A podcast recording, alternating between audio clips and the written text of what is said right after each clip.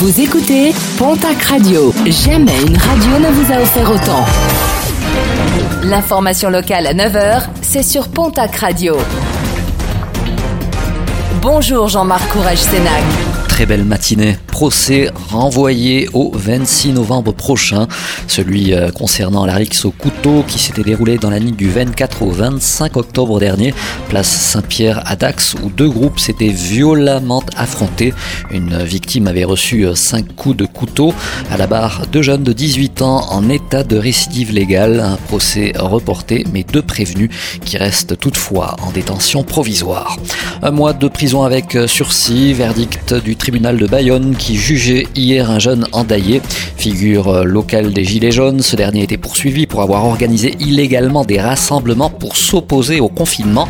Il a également écopé de 500 euros d'amende pour l'organisation de ces manifestations et 135 euros pour non-présentation de l'attestation de déplacement dérogatoire. Des restrictions de visite à l'hôpital de Tarbes face à la gravité de la situation avec un taux d'incidence toujours supérieur à 500. Des restrictions d'accès vont être mises en place.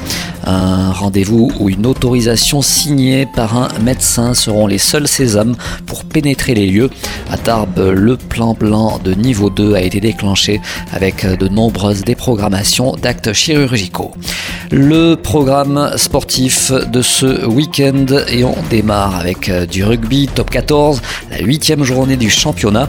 La section palois se déplace demain au Racing alors que l'aviron bayonnais se déplacera à Bordeaux-Bègle. En Pro D2, place à la neuvième journée. Reporté pour Mont-de-Marsan en raison de cas de Covid-19 au sein de l'effectif montois.